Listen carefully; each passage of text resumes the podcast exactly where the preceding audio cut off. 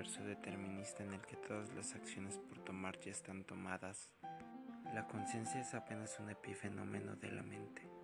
Esta parte de nosotros de la que poco sabemos pero entendemos que proviene del lenguaje y sus cualidades.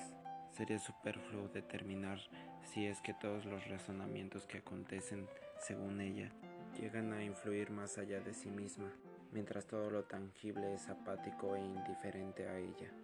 Sin embargo, no podemos dejar de lado que si el hombre ha llegado hasta donde está hoy, es por su capacidad de abstraer la realidad hacia símbolos.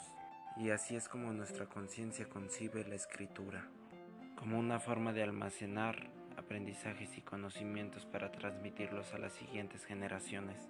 Es por eso que cuando el ser humano escribe, dibuja un pedazo de su conciencia, y ahora nosotros podemos influir en el razonamiento de unos tantos otros. Ha traspasado las barreras del tiempo y el espacio propias del individuo.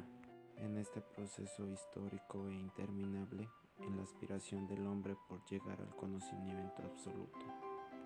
Es por eso que cuando los humanos escriben, han trascendido. Y es por eso que cuando el humano escribe, rompe con el determinismo caótico del universo para comenzar a escribir su propia historia, su propio destino.